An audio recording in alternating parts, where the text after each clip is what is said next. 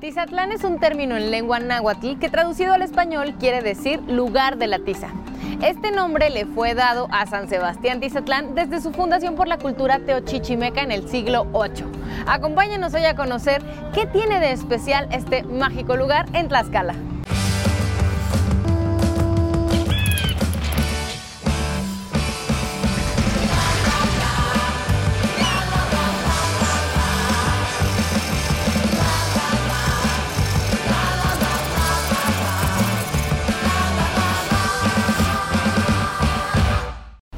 Tizatlán tiene un asentamiento prehispánico que se remonta hacia el siglo XIV después de Cristo y que tuvo su origen gracias a que un grupo de habitantes del señorío de Cotelulco se separó. Vamos a conocer un poco acerca de su historia, la belleza de su iglesia, la zona arqueológica y su capilla abierta. Este pueblo tiene una historia infinita y estamos exactamente en un lugar, en un lugar sagrado, en un lugar que en su época colonial se, se construyó entre 1539 y 1550. ¿sí? Su función fue para catequizar y evangelizar a, los naturales de, esta, de este lugar. Eh, San Esteban Tizatlán fue el tercer señorío de esa antigua república de, Tlaxcalán. Se menciona como república, pero fue una unión de, de diferentes señoríos eh, los cuatro principales aquí en Tlaxcala era Tepectípac, Ocotelulco el segundo, Tizatlán el tercero y Quiahuistlán el, cuarto señorío de los grandes, pero había otros 20 más, Tepeyanco y otros más. La, capilla abierta que se, se utilizó para catequizar, ¿sí? Y bueno, ustedes ven la pintura mural siempre para, que, para evangelizar a los indígenas, a los naturales, pues se tuvo que realizar a través de, imágenes y por eso hay diferentes imágenes eh, en el arco triunfal central eh, se encuentra Dios Padre, ¿sí? Eh, rodeado de querubines y ángeles, músicos y coro y esa es la imagen también de la construcción. Si se dan cuenta, tenemos dos coros, ¿sí? que ya era coro para, para cantar y el otro coro para eh, la música. Es, un, es una capilla abierta, se le dice aislada porque no hay un conjunto conventual cercano. Hay una iglesia, pero ya es una iglesia construida a finales del siglo del XIX y terminada en el siglo XX, en el siglo pasado, pero la capilla sí era parte de una iglesia, ¿sí? que, en, un sismo, en el siglo XVII, se cayó con el sismo y era parte de esta capilla abierta. ¿sí? Entonces fue fundada por la orden franciscana, se menciona a Fray Bernardino de Sagún, que fue eh, quien formó parte de, esta de la construcción. ¿sí? Es una, obra netamente franciscana, eh, arquitectura de, cinco arcos con un presbiterio, dos coros, un arco triunfal, pero en la zona de atrás, en la zona, hay pinturas con las que se utilizaba para catequizar todo de acuerdo a imágenes de, la Biblia. ¿sí? Tenemos allá dentro del arco a Jesucristo predicando, ¿sí? Eh, a San Francisco de Asís, a Jesucristo sacando del purgatorio a las almas, ¿sí? a Adán y Eva de este lado. Y, aquí abajo tenemos a eh, las dos imágenes que es el bautizo de Jesucristo por Juan el Bautista. Son imágenes inclusive que le dan los tlacuilos de aquella época, porque fue, fue pintada por tlacuilos indígenas. Las imágenes eh, del bautizo en el río Jordán, donde se ven imágenes de algunos elementos dentro del agua. Y de este lado eh, está la veneración, es una imagen de, eh, de la Estefanía, donde los reyes magos están venerando al niño Dios. Eh, nosotros veneramos aquí dentro de la iglesia a una imagen de un santo Cristo en estado cadavérico, en donde se menciona de generación en generación que fue traída por los españoles, porque aquí entró Hernán Cortés un 23 de septiembre de 1519, ¿sí? para pactar la alianza con los tlaxcaltecas. Y ese 23 de, septiembre eh, traían ellos imágenes religiosas como la Virgen Conquistadora y esta imagen de, Jesús en estado cadavérico y lo dejó en Tizatlán y ese era su lugar. Es un sótano que está aquí debajo del presbiterio y ese era su lugar. Ahora ya lo tenemos en la iglesia, pero ese era su lugar original. Entonces llegaban los indígenas a venerarlo también acá.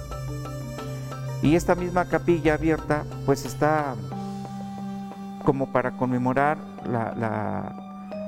al santo patrón que es de, aquí de San Esteban Tislán, que es San Esteban, promártir, el primer promártir de la Iglesia Católica. Y el mismo arco tiene imágenes de, de, él, el corazón de sacrificio de él, que fue lapidado. ¿sí? La misma capilla está cubierta en diferentes partes de, la zona alta de querubines el lazo franciscano, que es el símbolo de, la orden franciscana, y diferente eh, flora de aquella época, flores y frutos de aquella época del siglo XVI. Aquí mismo, eh, en esta capilla también tenemos dentro de la iglesia un cuadro del bautizo de los cuatro señores, en donde fueron apadrinados por Cortés y sus capitanes Pedro de Alvarado y los otros dos capitanes, y este era su lugar también original de esa pintura. No en este lugar, pero seguramente en la misma explanada fue donde fueron bautizados los cuatro señores en la pila bautismal que existe en el convento franciscano de Tlaxcala.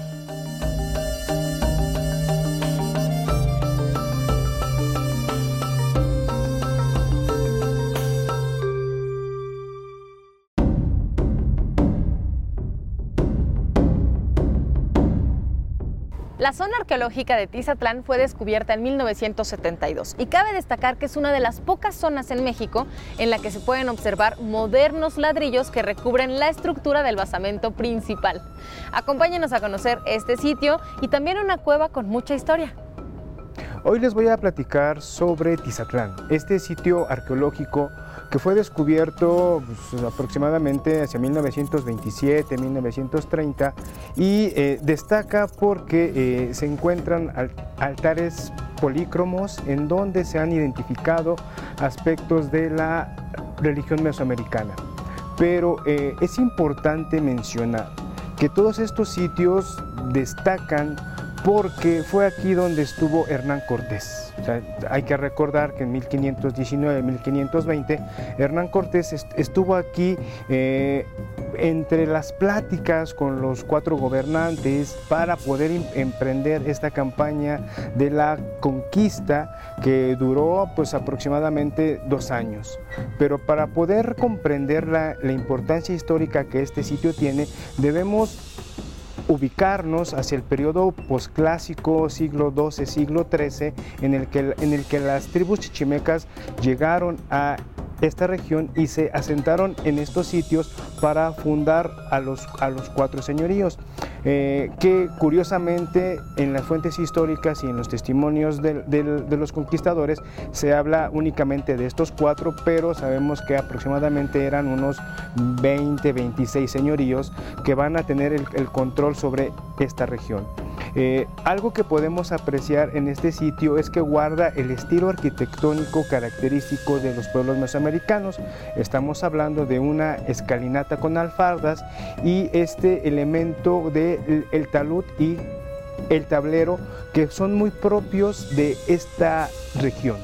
Paul Kirchhoff, eh, hacia 1943, eh, analizaba los, los, aspectos que guardan, perdón, las similitudes que, que, que guardan estos pueblos para plantear una tradición cultural. O sea, él habla de una superárea cultural por todos estos elementos que van a compartir estos pueblos.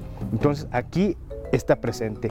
¿Por qué destaca este sitio? Pues por la existencia de dos altares policromados en donde eh, en un principio se pensaba que eran altares para sacrificios, pero si eh, analizamos eh, que la sangre puede causar algunos daños sobre, sobre la pintura, podemos decir que no.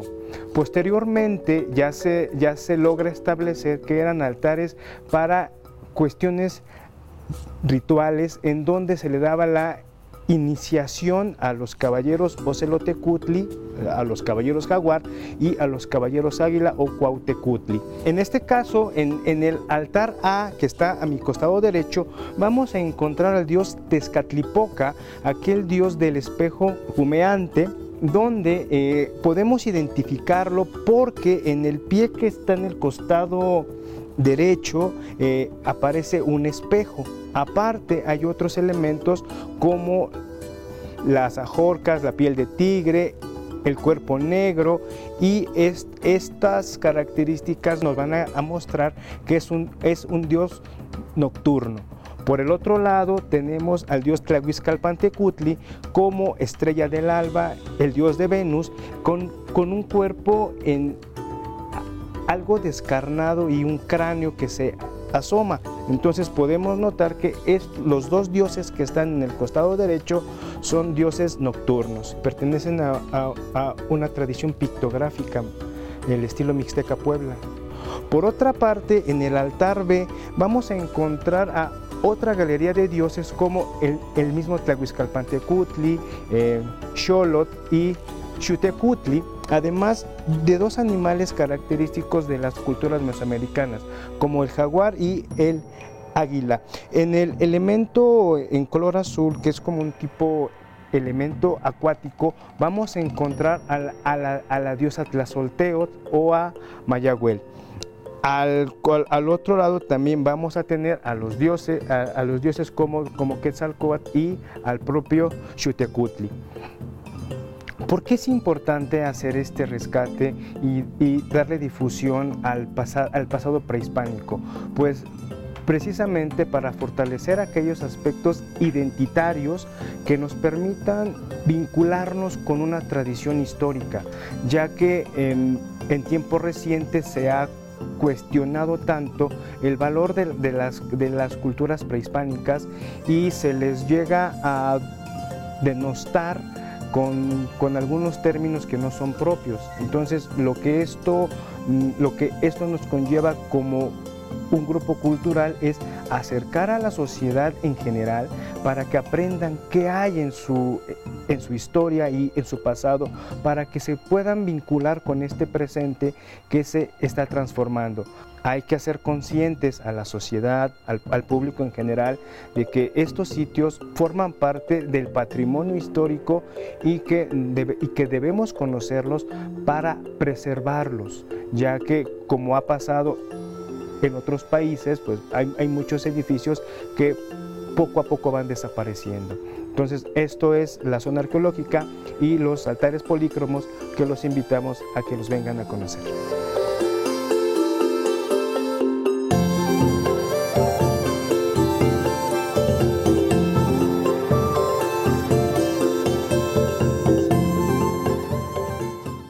Estamos ubicados en la cueva de, del Ostor, que se encuentra en la parte más alta de ese cerro.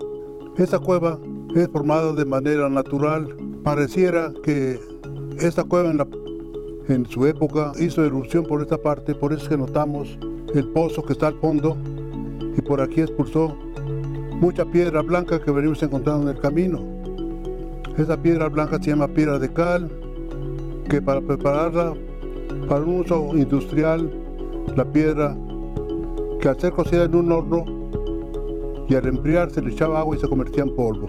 Entonces con eso hacían la mezcla para pegar los muros de la zona arqueológica y también de la capilla abierta y últimamente a la iglesia del pueblo.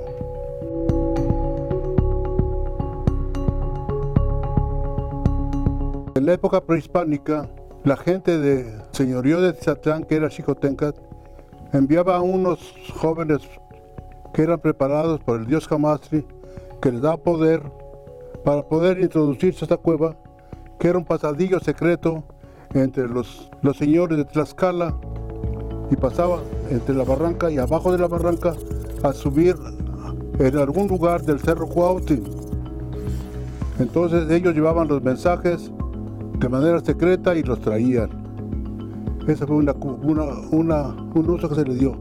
También en la época de la revolución, la gente del pueblo trajo a sus esposas y a sus hijos a esconderlos en este lugar porque los revolucionarios se llevaban a las damas, además que en la población pedían maíz, llevaban el zacate para poder alimentar sus caballos. Más adelante, ya tiene muchos años, se hace la parada de cruz en la parte alta de la cueva. Esa parada año con año se hace en esta comunidad. Al, terminar la misa y parada la Santa Cruz, los mayordomos, los padrinos de la cruz repartían la colación para toda la gente que venía. Y después de haber repartido la colación, los fiscales invitaban a esta cueva para que compartieran con ellos las enchiladas y, además les prepararon agua fresca y un poco de pulque, porque ya estaban animados los, los que estaban reunidos, empezaba el baile y que estaba amenizado por una orquesta de, de cuerda, como era el banjo, el contrabajo, el violín, y de esa manera pasaban hasta casi las 6 de la noche, terminaba el baile porque no había luz eléctrica y se quedaba oscura. Entonces, es otro, de, los, de los usos que se le dio esta cueva.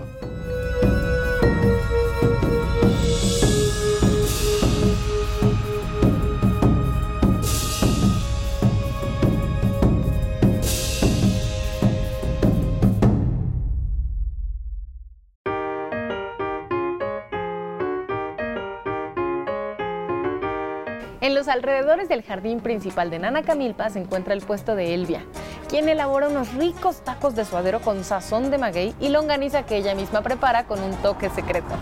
Elvia se ha preocupado mucho por hacer de su cocina algo tradicional, pero también rico y saludable. Nos encontramos aquí en Anacamilpa, Tlaxcala, Parque de Mariano Arista, y ahora les vamos a presentar unos taquitos de suadero con sazón de misiote. Los ingredientes que le ponemos obviamente a este rico este sazón que está aquí del suadero, pues son especialidad de la, de la casa. No los van a encontrar en otro lugar, puesto que siempre ven un plato así rico de, de esta cocina tan tradicional y ahorita ustedes van a probar. Ahorita vamos a ponerlos acá, lo van a degustar bien rico. Nos hemos dedicado a la cocina tradicional desde el 2015. El suadero es especial porque lleva un sazón que tiene misiote. Es la cutícula que le sacan a la penca del maguey. Aquí es de cazuela, sazonado con misiote. Aquí tenemos la cebollita. ¿Sí? Cilantrito. Y bueno, vamos a poner dos y uno, o uno y dos.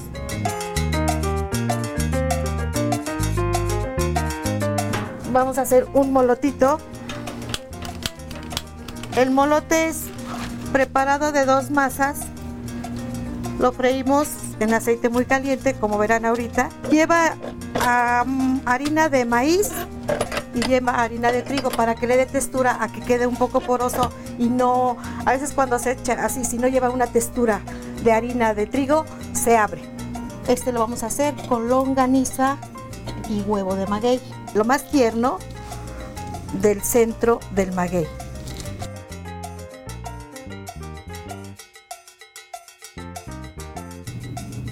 Vamos a poner ahora salsita verde, salsita verde y le vamos a poner quesito. ¿sí? Nos faltan hacer los tacos de longaniza. Entonces aquí está ahora el, el de huevo de maguey con longaniza. Ahora les vamos a hacer unos taquitos con longaniza. La longaniza es casera, no tiene pellejo, no tiene nervio. La hacemos ya, lleva un tiempo de cuatro generaciones. Entonces nosotros cuando quitamos pellejo y nervio, obviamente cortamos pura carne, pura pulpa. Cuadritos, cuadritos, cuadritos, cuadritos, ya que está ya bien preparada, ya tenemos el chile que está muy bien preparado con ingredientes especiales porque se lleva al molino. Esta longaniza la pueden estar comiendo y no nos pasa nada con eso. Es una longaniza muy, muy rica, muy especial que nosotros tenemos aquí. Siempre hemos tenido eh, poner en nombre lo que es la planta del maguey como nuestra cocina. Tenemos cocina de autor, tenemos 32 platillos de autor, tenemos, este, hacemos unos chiles este, rellenos con una crema de lote, tenemos unos frijoles plachiqueros, este, sopa este, nanacamilpa, estilo nanacamilpa. Mmm,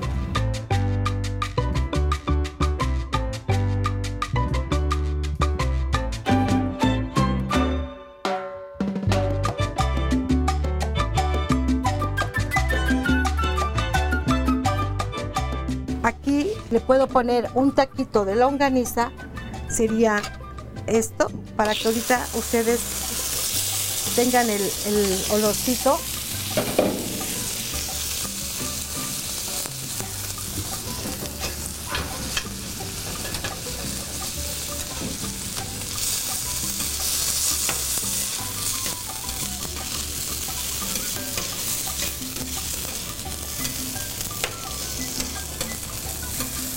Nosotros recibimos a todas las personas que nos quieran visitar en nuestra cocina tradicional. Siempre decimos, no es un restaurante, es una cocina previa reservación, porque nuestro producto no lo tenemos de hoy para mañana, sino que cuando nosotros les decimos esto es porque tenemos que conseguir nuestro producto que es el huevo de maguey. Para extraer el huevo de maguey se necesitan de 8 a 10 años en adelante siempre cuando el maguey haya tenido una buena este, fertilización, el abono este, natural que le pongan, es como el maguey pues va a crecer pues mucho. Estamos para servirles cuando gusten, pueden venir con nosotros. Nuestra cocina es una cocina muy acogedora para recibir a cualquier turista.